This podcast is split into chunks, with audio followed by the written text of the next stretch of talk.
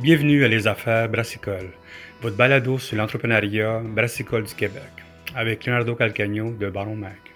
Salut, bonjour, c'est moi, moi c'est Olivier Leblanc. Euh, je suis fondateur de Gaspard Brasserie Artisanale. Euh, je vais vous expliquer un petit peu le processus euh, de la réflexion qu'on a eue pour la mise en place puis le démarrage de notre microbrasserie. Ben, tout d'abord, moi j'ai un background en gestion des opérations. J'ai travaillé comme planificateur de production dans le domaine pharmaceutique et alimentaire. Mm-hmm. j'ai par la suite travaillé comme directeur de production dans le domaine, dans le domaine de la fabrication métallique, et des assemblages avec euh, de l'électricité. Euh, j'ai aussi travaillé dans une start-up de, qui développait un procédé pour recycler le polystyrène, où est-ce que j'ai acquis énormément de connaissances sur les procédés industriels, justement, euh, les différents équipements, puis les, les, principes de base.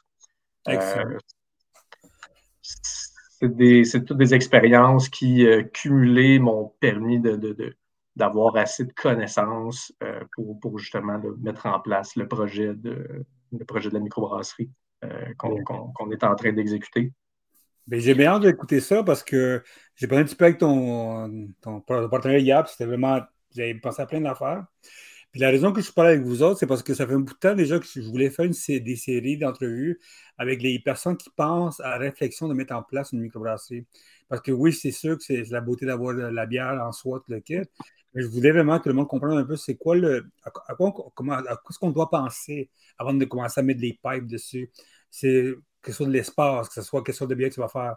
So, voulais que tu me donnes un petit peu un espèce de compte rendu, comment ça, comment ça a été du début, le premier croquis dans un napkin jusqu'à maintenant, puis comment ça a été le développement de, l'achat, puis à penser où est-ce que tu places l'équipement, tout ça? Oui.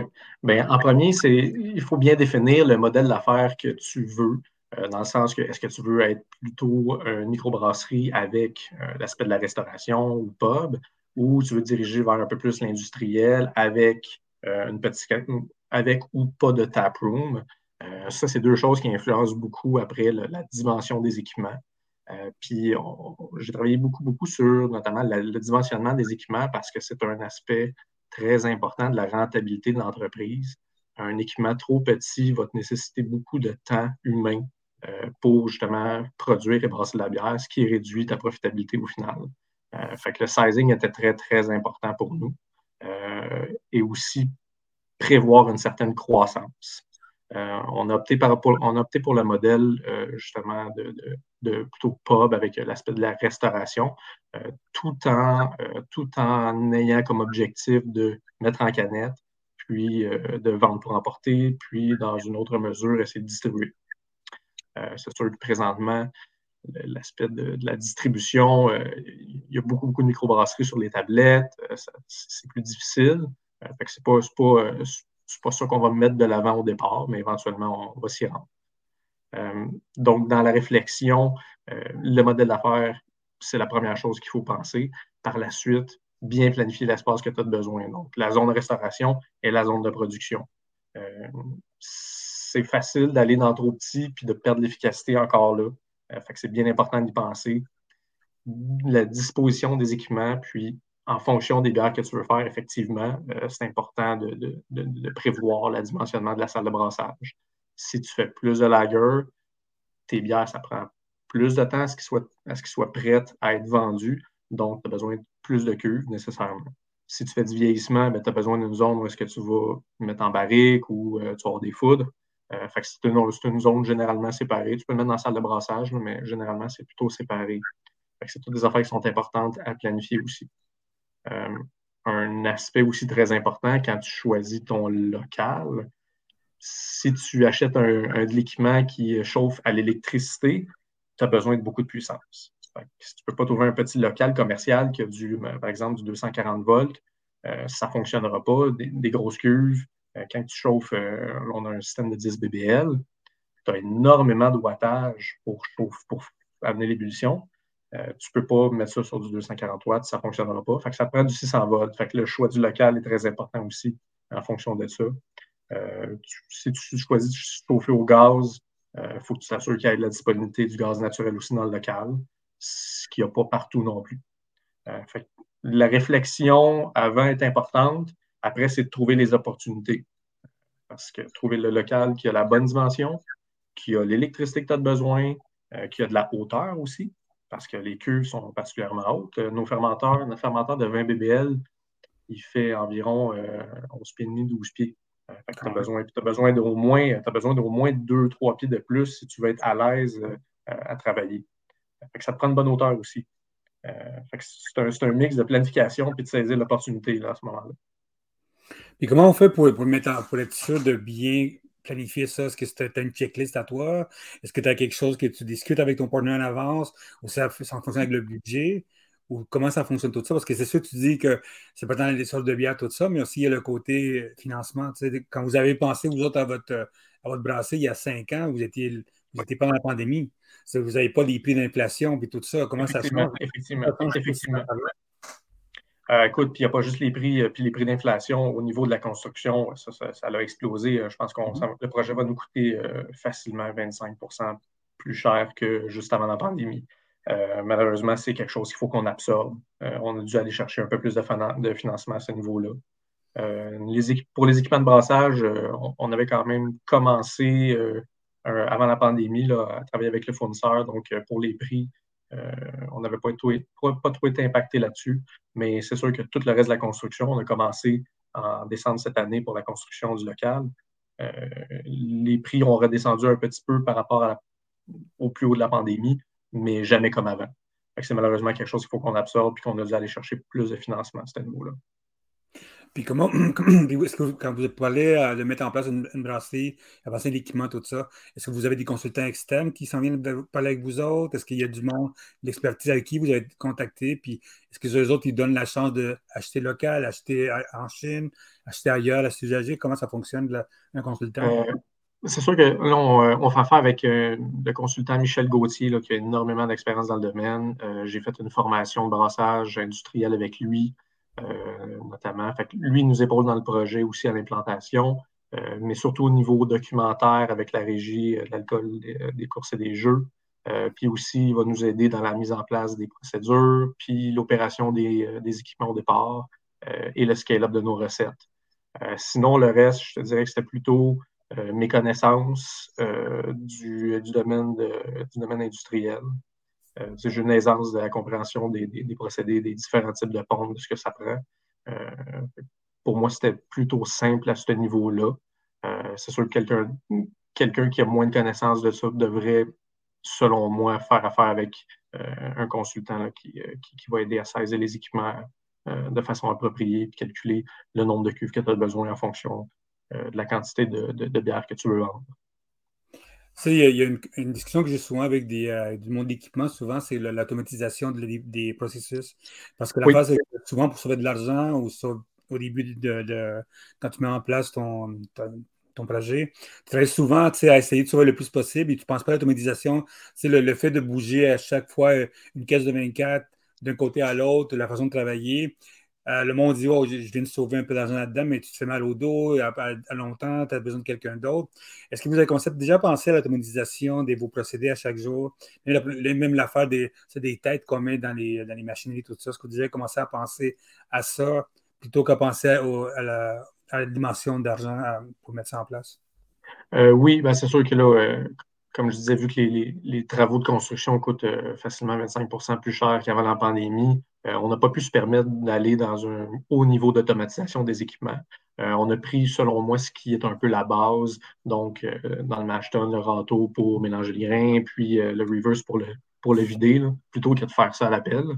Mm-hmm. ça, pour moi, c'est un peu un, no-brainer. C'est quelque chose qui, coûte, je ne sais pas moi, 10 000 de plus, ou, puis, mais qui te sauve énormément de temps, puis de, justement de mode d'eau.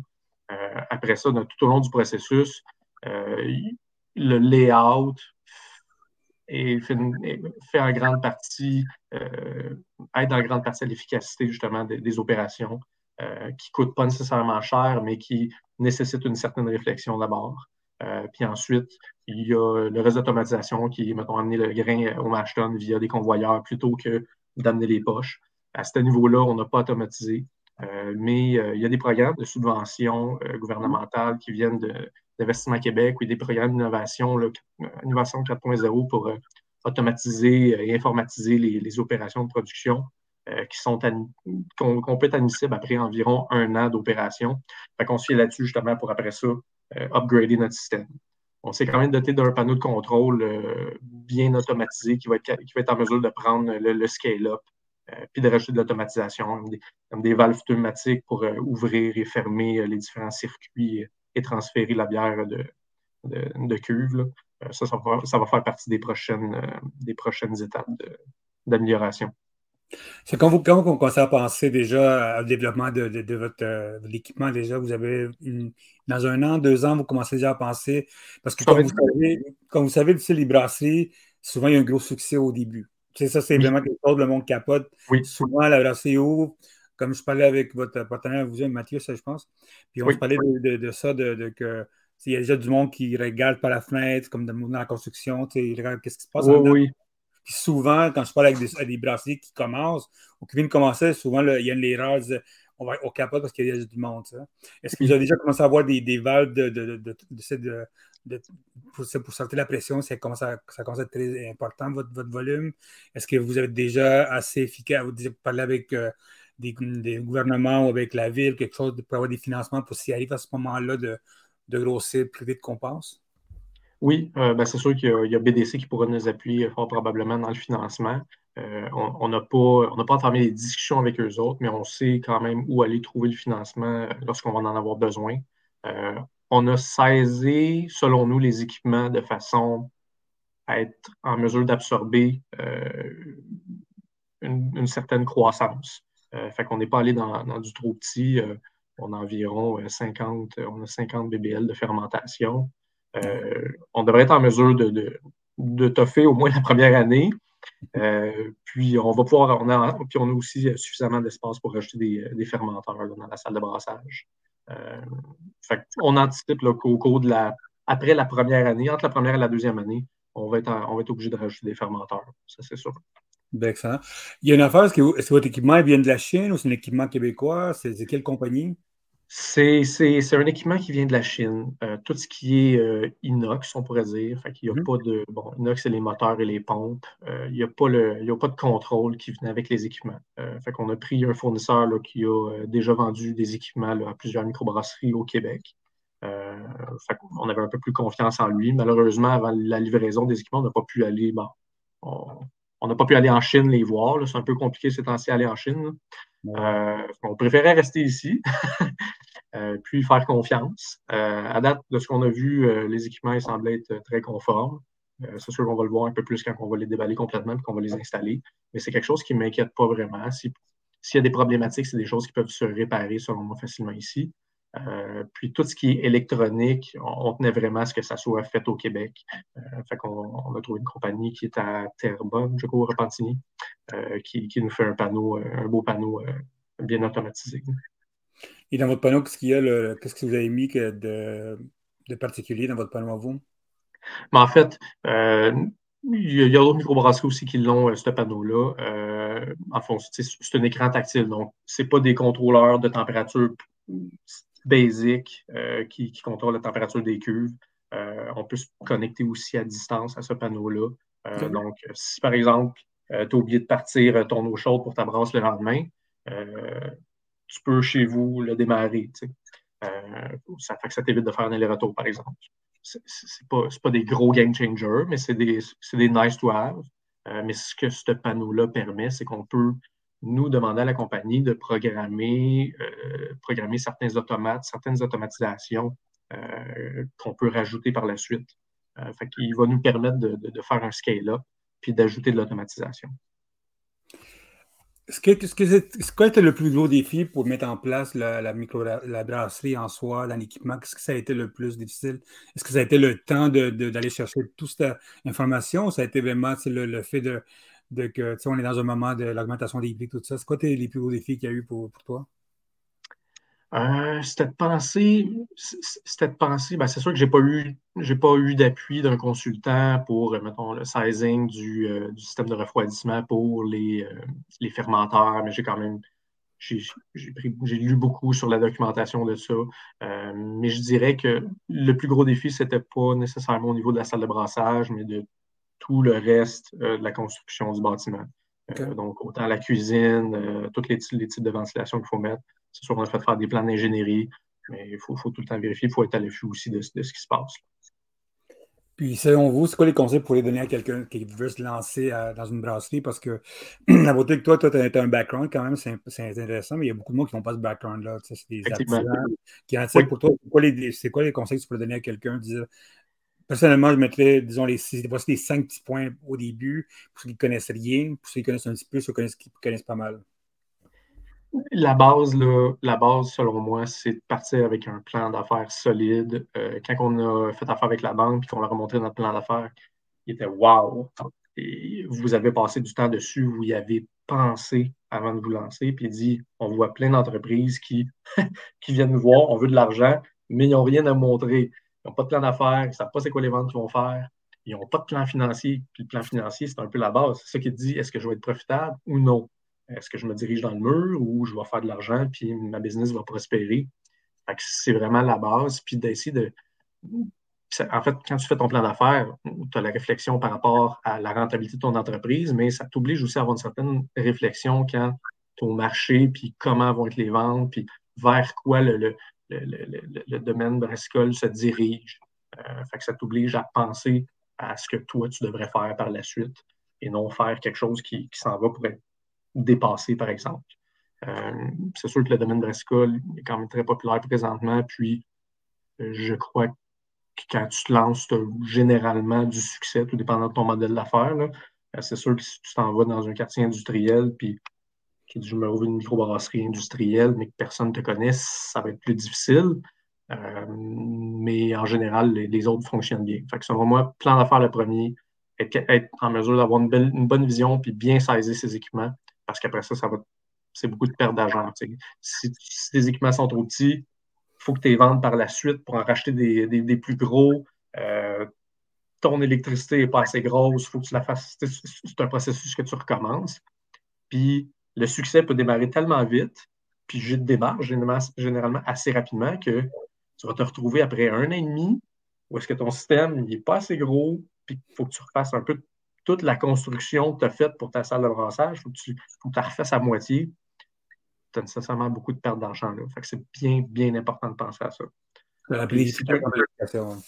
Oui, oui. Tout, est dans la planification. Si tu n'y penses pas assez, après ça, tu vas te faire avoir. Euh, puis je conseille aux gens de se faire, ceux qui ont moins de connaissances euh, au niveau de la production, puis euh, tout ce domaine-là, de, se faire aider idéalement par, par soit un consultant ou trouver un fabricant qui a beaucoup d'expérience ou sinon se, référer à un modèle d'affaires qui, qui, fonctionne ailleurs, par exemple.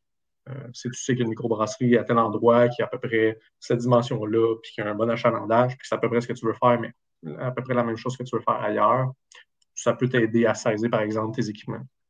Mais après ça, c'est après ça, c'est côté restauration. Et qu'est-ce que tu fais? Qu'est-ce que tu offres? Est-ce qu'il faut que tu te démarques aussi à ce niveau-là, selon moi? Euh, tu peux faire de la bonne bière, mais de la nourriture plus ordinaire, ça va marcher aussi. Mais si tu es capable de te démarquer partout, c'est là que tu tu vas en sortir un peu plus gagnant. Est-ce que toi, tu penses, tu sais, comme, tu sais, qu'est-ce qui se passe maintenant? Il y a une grosse offre de contract brewing maintenant. Il y a beaucoup de brasseries qui ont beaucoup d'overcapacity, puis ils sont en train de fournir ça. Toi, est-ce que tu penses à long terme, peut-être même à court terme, de avant d'acheter de la machinerie, peut-être lancer dans le aller chercher du contract brewing pour pas acheter de l'équipement, mais plutôt avoir quelqu'un d'autre proche de chez vous qui pourrait brasser. Comme c'est comme j'ai connu une dizaine de brasseries qui sont en train d'offrir ça. Est-ce que toi, tu vois un avenir avec ça plus tard? Euh, ben c'est sûr que c'est une. Comment je peux dire? C'est une. Quand tu es une microbrasserie puis que tu as une surcapacité puis que tu offres ça, c'est sûr que c'est intéressant pour avoir des nouveaux revenus. Euh, par contre, il y a toujours un risque à ça. Ce n'est pas, un, pas un repeat business assuré. C'est pas comme si tu fais tes produits puis tu les vends à tes clients. Mm. tu fais du contract brewing, ben, la personne qui, qui, fait faire de la bière chez vous, ben, peut-être qu'elle va arrêter. tu vas perdre ces revenus-là. Euh, je pense qu'il y a un certain risque par rapport à ça. Euh, mais tant qu'à avoir des équipements puis que de ne pas, les, de pas les, utiliser au maximum, es aussi bien de le faire. Euh, dans notre cas, je ne pense pas avoir besoin de faire du contract brewing pour amener plus de capacité. Euh, on va s'assurer de, prendre la décision d'avance pour justement acheter des fermenteurs parce que c'est pour augmenter notre capacité, c'est seulement des fermenteurs de plus que ça nous prend. À ce niveau-là, c'est quelque chose qui, qui se fait rapidement. Il y, a, plusieurs fournisseurs qui en ont, on pourrait dire, tablettes, euh, qui en ont en stock. Euh, fait que c'est quelque chose qui, qui, qui peut s'augmenter assez rapidement comme capacité de fabrication. Après ça, c'est le niveau en canage. Euh, est-ce que tu veux t'acheter une canneuse toi-même ou le faire faire à contrat par une compagnie de cannage mobile? ça, ça, je dirais que c'est quelque chose qui peut être très, très intéressant, surtout au début. Euh, dans, notre cas, on a choisi de faire, on va faire faire ça par, euh, à contrat. Euh, on va focuser au début à démarrer l'entreprise parce que le canage, c'est une bête en soi. C'est très complexe. puis ça peut donner des ça peut donner des maux de tête puis des nuits blanches. J'ai connu beaucoup de compagnies qui ont, qui ont, été. Ça a été les six mois, facilement six mois de, de gossage qui ont perdu beaucoup d'argent avec ça. Oui, oui, c'est un gros risque. Euh, tu sais, quand tu démarres une entreprise, si tu es capable de diminuer le plus possible les risques, euh, surtout financiers, euh, et, et, concentrer toi à faire fonctionner ta business, ça vaut la peine. Je pense que ça vaut la peine de le faire. Une fois, une fois que tu es lancé, puis tu es rodé, puis tes opérations sont stables, après ça, tu peux penser à OK, comment je peux réduire mes coûts en achetant moi-même la canneuse versus le faire en contrat? C'est sûr que vous, vous, lancez votre brassier dans pas long, euh, si tout va bien dans cinq mois à peu près. Euh, est-ce que vous avez déjà pensé à mettre en place déjà d'autres produits qui s'en viennent? Est-ce que vous, êtes quelqu'un que vous avez pensé à du RTD, à de l'eau, à de l'eau gazifiée, à des affaires comme ça, à part de la bière, est-ce que vous avez déjà commencé? comme tu dis, vous, avez bien travaillé votre, mise, à, mise à marché, vous avez travaillé votre plan d'affaires, vous savez qu'il y a d'autres produits qui s'en viennent. Oui, effectivement. Est-ce que vous pensez déjà c'est un produit que j'aimerais essayer à long terme, peut-être pas dans un an, quelque chose? Oui, ben les, bières sans alcool, euh, je dirais ça irait dans la, phase de, peu de scale-up et d'amélioration euh, des équipements de brassage après la première année, où est-ce que là, euh, on a commencé à regarder légèrement les équipements, parce qu'il y a de plus en plus de, compagnies qui fabriquent des équipements pour enlever l'alcool de la bière par osmose inverse. c'est quelque chose qui s'en vient de plus en plus abordable. C'est quelque chose d'intéressant. Euh, on travaille présentement sur des recettes de bière faibles en alcool qui ne nécessitent pas, nécessairement ces équipements-là, qui est, une, selon moi, un aspect intéressant.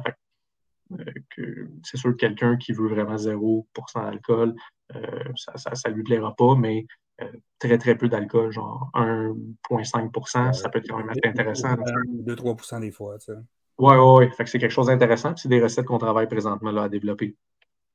Mais pas de RTD, prêt à boire, fait comme ça, ça ne tenterait pas à long terme. On veut se concentrer vraiment sur la bière. Bien, excellent. Mais écoute, Olivier, merci beaucoup pour ton temps. Je sais que tu es très occupé. Ça fait plaisir. Chaque seconde est comme compté. Yes, yes. beaucoup content. Puis j'ai hâte, comme tu dis, je, vais essayer de passer vous voir euh, avant le lancement ou pendant le lancement. Puis oui. merci, merci encore pour ton temps. Hein. Ben, merci à toi. Bonne journée. Bonne journée. Bye.